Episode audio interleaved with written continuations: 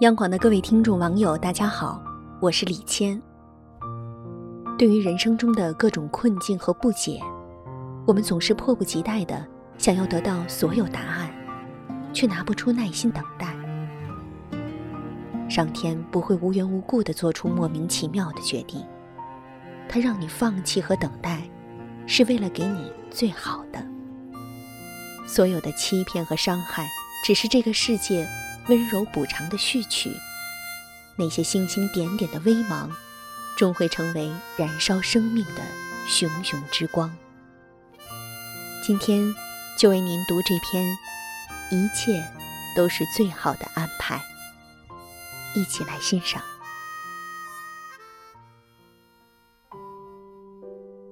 这是普普通通的一天。早上起来，他发现家里停电了，于是没办法用热水洗漱，用电吹风吹头发，不能热牛奶、烤面包，只好草草打理一下就出门。刚走进电梯，邻居家养的小狗一下子冲进来扑住。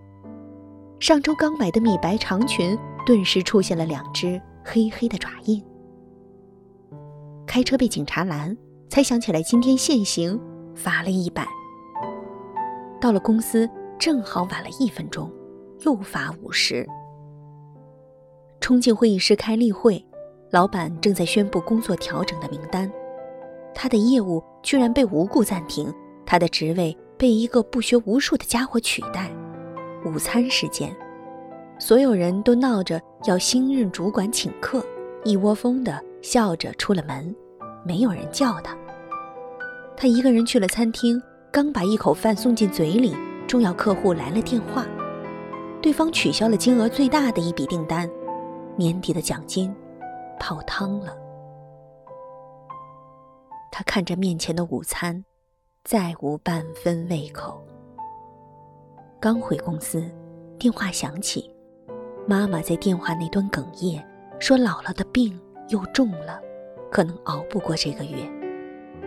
他安慰着妈妈，丝毫不敢提及自己工作的变动，只说一定尽快回去看姥姥。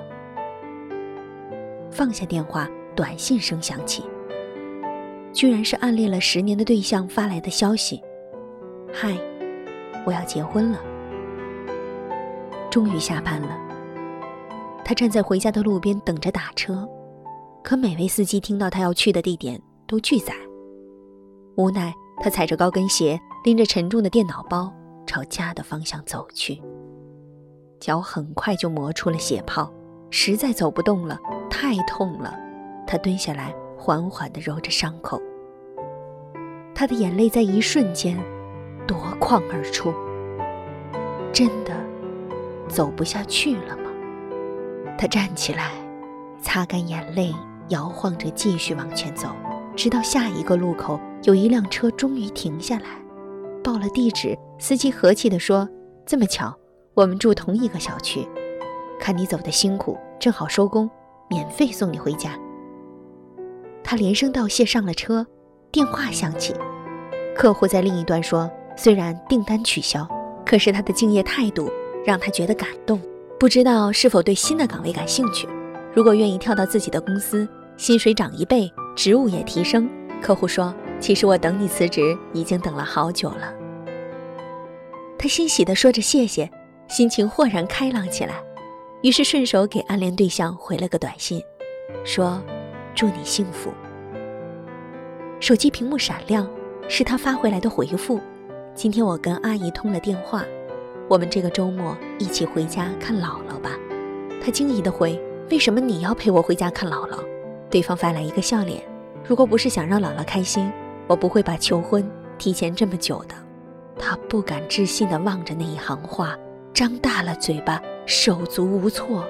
终于，他看到了另一条短信：“我喜欢你。”他的眼圈一下子红了，心里却炸出了几朵烟花。一路抿着嘴笑，回家拿出钥匙，邻居家的门却掀开了。邻居笑眯眯地说：“今天我遛狗回来，发现你家的电闸坏了，就叫我老公帮你修好了。”在他的身后，那只小狗探出头来，汪汪两声，欢快地摇着尾巴。所有的故事都会有一个答案，所有的答案，却未必都如最初所愿。山有峰顶，海有彼岸，漫漫长途终有回转，余味苦涩终有回甘。失去了铁斧，神明会送上金斧银斧；吃下毒苹果，是为了王子的亲吻。所有的丢失，都是为了真爱之物的来临腾出位置；所有的匍匐，都是高高跃起前的热身；所有的支离破碎，就是为了来之不易的圆满。一切，都是最好的安排。今天的夜听就分享到这里，我是李谦，祝各位晚安。